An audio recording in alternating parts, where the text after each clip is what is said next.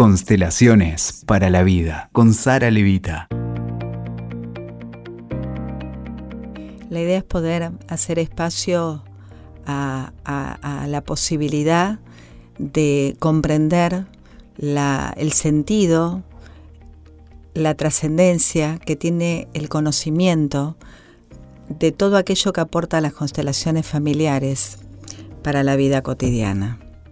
Bergelinger ha traído este legado que nos permite cada vez que lo reconocemos, cada vez que lo recordamos o cada vez que lo aprendemos, lo que nos permite es precisamente encontrar un mapa de ruta que una vez que se conoce y se aplica a las relaciones en general de nuestra vida, no solo con los otros, sino con lo otro, nos permite precisamente hacernos cargo de aquella parte de responsabilidad para que el amor fluya en todas ellas.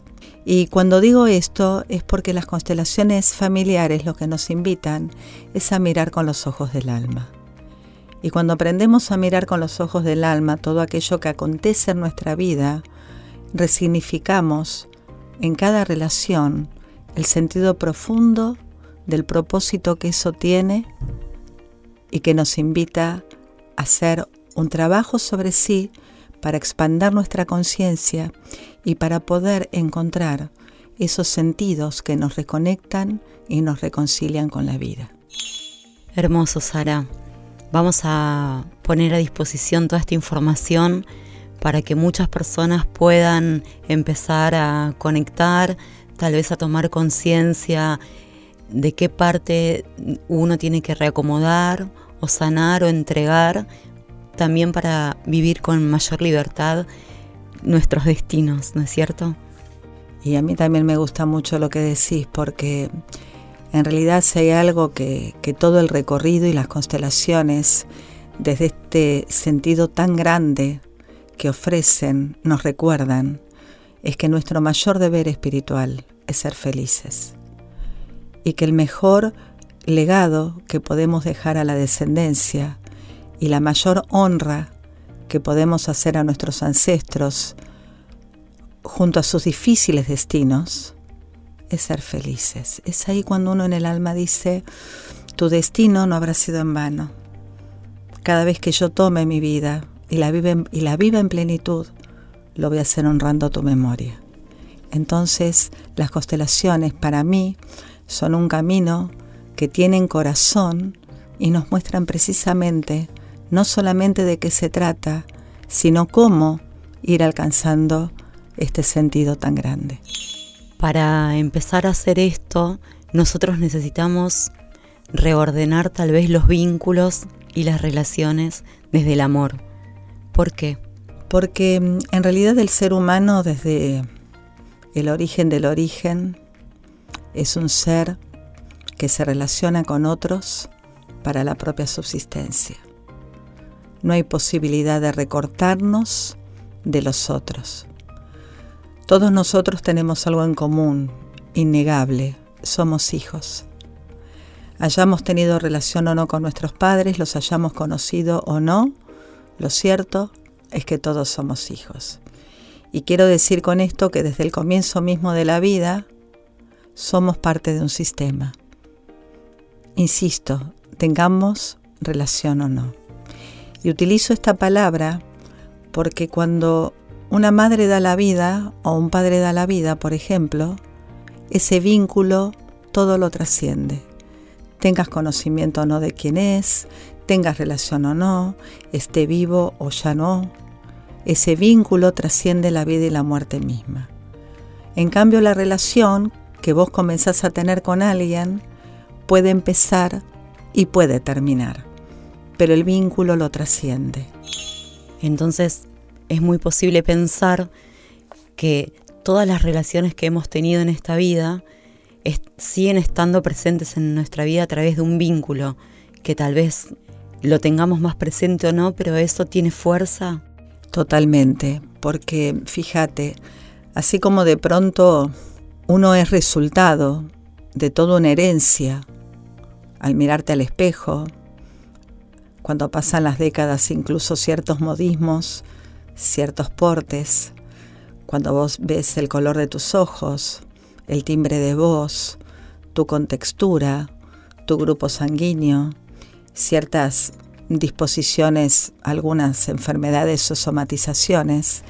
Claramente eso es resultado de una genética, de una herencia, más allá que hayas conocido o no a los que llegaron antes que vos. Esa información está presente en tu cuerpo. Y así como esa información está presente en tu cuerpo, esa información que tiene que ver con las experiencias, con los destinos, con los traumas, con las exclusiones, con los dolores de tus ancestros, también están presentes en esto que a mí me gusta llamar la herencia invisible. Vamos a hablar de la herencia invisible seguramente en otro podcast porque necesita mucho tiempo y desarrollo y es también algo que es liberador para nuestro alma y para nuestras relaciones, empezar a tomar conciencia de qué es eso que está en nosotros, por pertenencia, por respeto, por necesidad. Lo que me resulta importante es poder explicar cuáles son los órdenes del amor, por lo menos inicialmente, para poder empezar a pensar si estos vínculos que nosotros tenemos realmente están ordenados o cómo podemos darnos cuenta que no lo están, cómo emana en nosotros el desorden. Mira, me gustaría entonces antes hacer una pequeña introducción porque cuando Bert Hellinger comienza a, compartir y a profundizar y a investigar y a darnos todos los resultados de sus experiencias, una de las primeras cuestiones que le empieza a sistematizar es lo que él llamó en aquel momento los órdenes del amor. Y cuento esto porque las constelaciones como la vida fueron sufriendo cambios y transformaciones mm, que iremos viendo si te interesa en otros podcasts. Pero en principio, los órdenes del amor te quiero contar que son patrones universales que rigen a la humanidad entera más allá de las diferencias culturales, religiosas, socioeconómicas, eh, filosóficas que puedan existir entre uno y otro. ¿Podemos eh, mencionarlos? Sí, claro. Por esa razón, una de las primeras premisas que él dijo, que cuando hay orden en el alma, el amor fluye en la vida. Y por eso son tan importantes.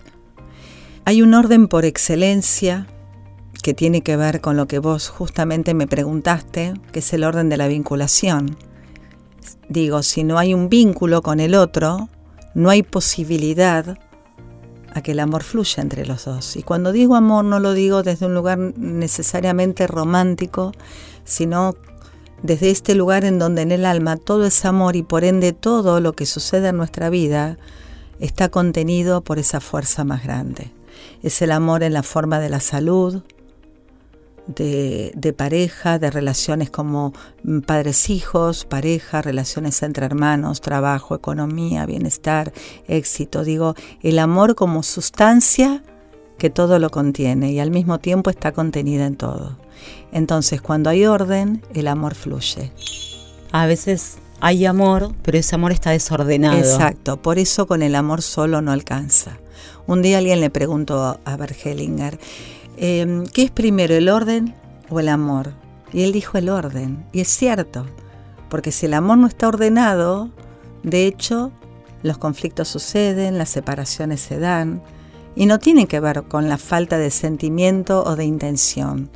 Tiene que ver que a veces, introduzco una palabra que ahora no la vamos a abrir, hay lealtades invisibles que no nos permiten justamente ordenar el amor. ¿Cuáles son los otros órdenes donde nosotros eh, podemos empezar a repensar cómo está estructurada nuestra, nuestra vida, nuestros vínculos? Eh, mira, el otro orden que te quiero contar es lo que él llamó el orden de la pertenencia. En el plano del alma, más allá de lo acontecido, más allá de lo que haya alguien eh, hecho o generado, todos, absolutamente todos, junto a sus destinos, tienen el mismo derecho a pertenecer. Por eso a veces a lo largo de la vida suceden cuestiones muy dolorosas, por ejemplo, eh, un abuelo que estafó, una abuela que abandonó, alguien que enloqueció y se fue, alguien que engañó, etcétera, etcétera. Y todo eso, para la conciencia personal, tal como la conocemos, es válido a la hora de excluir, porque quizás la manera en que uno tiene de poder seguir adelante con la propia vida y ese dolor a cuestas. El tema es que en el plano del alma familiar, esa exclusión no va a ser sin consecuencias. ¿Por qué? Porque este orden justamente dice que para que el amor fluya, todos aquellos que son parte de un sistema junto a sus destinos tienen el mismo derecho a pertenecer. Entonces muchas veces esas personas excluidas o tal vez autoexcluidas también necesitan eh, volver a ser parte del clan y se manifiestan en otras formas. Claro, la idea sería cuando hay un orden que por alguna razón no se respetó oportunamente, a lo largo de las generaciones siguientes, alguien va a implicarse, quiero decir con esto enredarse, va a llevar de alguna manera ese destino. Por ejemplo, siendo como aquel, pagando en el lugar de aquel, lo haya conocido o no, porque esa herencia así como es en el cuerpo, es en el alma y está presente.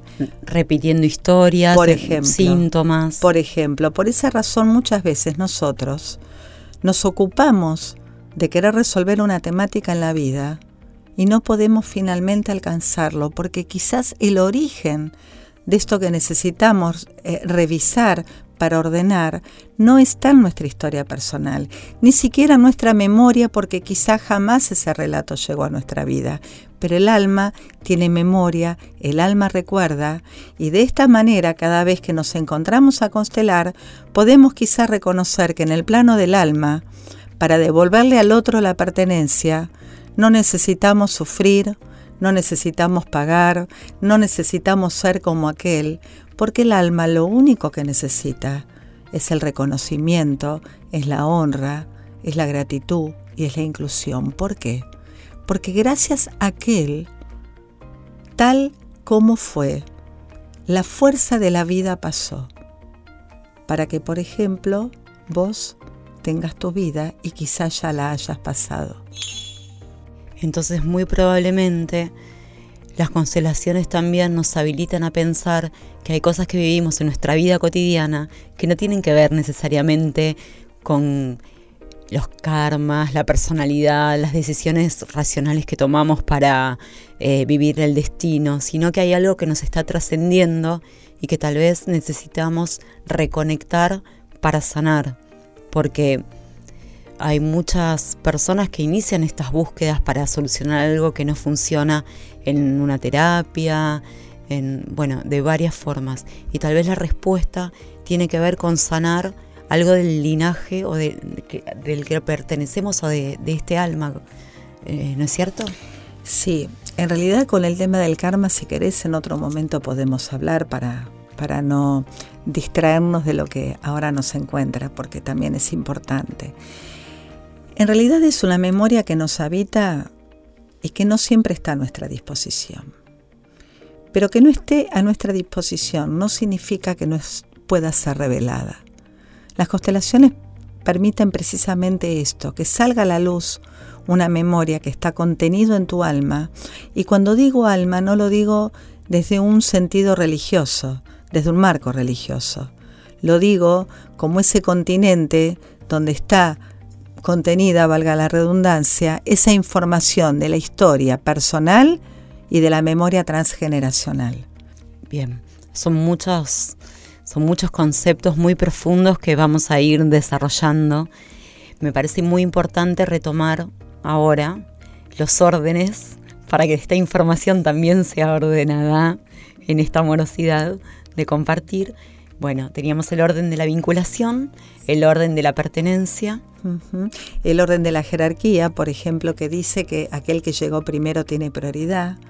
Esto significa, por ejemplo, que mm, si vos tuviste una pareja anterior y te separaste y hoy tenés una nueva pareja, y más allá de cómo haya sido esa historia, de cómo haya sido planteada la separación, si vos en tu alma no lo reconoces como el primero o como el anterior, eso también va a traer consecuencias en tu segunda pareja o en tu tercera pareja, quizás en los hijos que pudiste tener como aquel. No hay posibilidad de que el amor fluya si, no respetamos el orden de la jerarquía. Por ejemplo, eh, alguien puede estar muy enojado con su madre y dice no tengo madre. Y aquel que dice no tengo madre no va a tener fuerza para poder hacer algo bueno con su vida. Entonces no hay posibilidad de que el amor fluya si no se reconoce y se respeta este orden. Te hago una pregunta respecto a esto. Es importante el decir tengo madre, siguiendo este ejemplo, y repararlo, o también necesitamos sentir, porque nosotros podemos afirmar y reacomodar eh, el relato, las palabras que usamos y demás, pero a veces no llegamos a sentir eso porque hay un camino más profundo. Totalmente. El tema es que los movimientos de órdenes logrados se ven en los efectos y en las consecuencias en tu vida. Y ante ese testimonio y ante ese fenómeno, ante lo que va sucediendo, no nos queda otra que inclinar nuestras creencias y nuestras interpretaciones. El alma trasciende lo que, aquello que nuestra mente quizás puede llegar a decodificar, a creer, a pensar. ¿Cómo te das cuenta si esto que vos decís es suficiente o no? Por tu vida, por el recorrido que va haciendo en tu vida, por los logros que vas alcanzando, por las transformaciones que vas logrando. Por ejemplo, si alguien dice, y esto es una hipótesis, es un ejemplo cualquiera entre tantísimos que puede hacer, tengo dificultad para tener una pareja, es posible que haya algo en la relación con la madre, es muy posible, necesariamente importante a lograr. Por ejemplo, así como estamos hablando hoy de los órdenes generales, hay órdenes particulares que rigen ciertas relaciones en particular. Por ejemplo, en cuanto a la pareja, Hellinger ha dicho, entre otras cosas, cuando hay madre, hay pareja. Quiero decir, cuando un hijo toma el amor de la madre, está disponible para tomar el amor de una pareja y por ende se siente atraído por una pareja disponible. Este es un orden que rige esta relación en particular, pero volviendo al, em, al orden de la jerarquía, cuando nosotros no reconocemos aquel que llegó antes, esto también va a traer consecuencias en nuestra vida. Por ejemplo, em, en una línea de hermanos que son cinco y por alguna razón el hijo mayor em, murió, perdió la vida de chico y de pronto eh, fue tanto el dolor de esta familia que para poder sobrevivir se lo dejó de nombrar. Se lo retiró del corazón. Esto significa. No tiene que ver con lo que uno dice, porque eso responde al plano mental. El corazón es uno de los asientos del alma. Entonces excluir significa eso, es algo más profundo, es retirarlo del corazón, es retirarlo del lugar retirarle el lugar que aquel tuvo. Porque es la manera en que con ese dolor la vida pudo seguir adelante. Pero esto va a traer también consecuencias en la vida, no solo de los padres, sino de los hermanos, porque quizás el segundo va a empezar a ser reconocido como el primero, y cuando uno sale a la vida, por ejemplo en su línea de hermanos, tomando el lugar que no le corresponde, eso no va a tener fuerza para que vos impregnes el movimiento hacia adelante. Entonces, insisto, a veces desde lo personal uno hace ciertos movimientos porque no te queda otra y está bien. El tema es que el alma no va a tolerar que alguien que llegó antes no se lo reconozca, no se le dé un lugar en su alma y en su corazón. Y entonces esa familia y esas personas van a manifestar de alguna forma en la vida, tal vez inconscientemente o a través de lo, del recurso que tengan disponible, la existencia de ese hermano fallecido que tiene derecho a pertenecer. Por ejemplo. Para ser visto. por ejemplo. Bien. Entonces suponete, doy un ejemplo cualquiera, en esa línea de hermanos, alguien empieza la escolaridad y de pronto te llaman de la escuela y te dicen que, eh, que tu hijo como alumno vive muy distraído, no se concentra, no atiende, tiene problemas de atención y de pronto vos lo constelás y facilitas esa constelación y vos ves como en el alma ese hermanito está mirando a ese primero que no pudo quedarse en la vida. Entonces ese problema de atención tiene que ver con que ese hermanito está al servicio de ese alma familiar en el alma, por supuesto esto no es consciente, mirando aquello que mamá y papá dejaron de mirar. Cuando vos constelás esa situación, se sana, se reordena, ¿necesitas también decirle a tu hijo el lugar que ocupa? ¿Hay que explicitarlo o es suficiente el movimiento? Mira, el alma lo sabe todo y los hijos lo saben todo. De hecho, muchas veces los niños en los dibujos te muestran cómo ellos tienen un saber que quizá vos nunca compartiste. El tema es que primero, antes de compartirlo con los hijos, a la edad donde los hijos están listos para recibir algún tipo de información, es uno como adulto que tiene que primero tenerlo en el corazón. Porque si no, esto puede ser una carga para el hijo, donde el hijo termina diciendo yo lo miro en tu lugar, por ejemplo, o yo lo hago en tu lugar. Entonces sacrifica su vida por amor a vos, porque como vos le diste la vida, eso es tan grande que ese hijo quizás sea capaz de mirar aquello que vos no mirás por dolor sea lo que resulte. Entonces, antes de transmitir algo a un hijo, más allá, insisto, de la circunstancia que sea, es fundamental que uno como adulto se haga cargo y responsable de incluir a quienes faltan, respetando el orden de la jerarquía. Vamos a hablar de incluir y excluir, porque tiene muchos matices, tengo muchas preguntas para hacerte sobre eso. ¿Cuáles son los, órdenes restantes? Hay otro orden general, se llama el orden de la compensación o el orden del equilibrio, y que dice que para que el amor fluya en una relación, siempre tiene que haber un equilibrio entre el dar y el tomar, que no es el dar y el recibir. Cuando yo recibo, por ejemplo, recibo un regalo, estoy en un lugar pasivo. Yo puedo recibirlo y no tomarlo, lo dejo ahí, no lo disfruto, no lo uso. Tomar implica un movimiento hacia adelante, una acción, una acción responsable, donde yo tomo ese regalo, por ejemplo, y lo disfruto y lo agradezco, y cuando lo uso me acuerdo de vos, y te mando un mensajito diciéndote que estoy contento por esto que me diste, porque me viste al elegir algo que tiene que ver conmigo. Todos nosotros recibimos la vida, pero no todos la tomamos. Eso si querés en otro momento también lo vamos a hablar. Sí. Lo cierto es que este orden dice, vuelvo, que para que el amor fluya en las relaciones, tiene que haber un equilibrio entre el dar y el tomar. Este orden se aplica a todas las relaciones. Por ejemplo, esto se ve mucho en las parejas.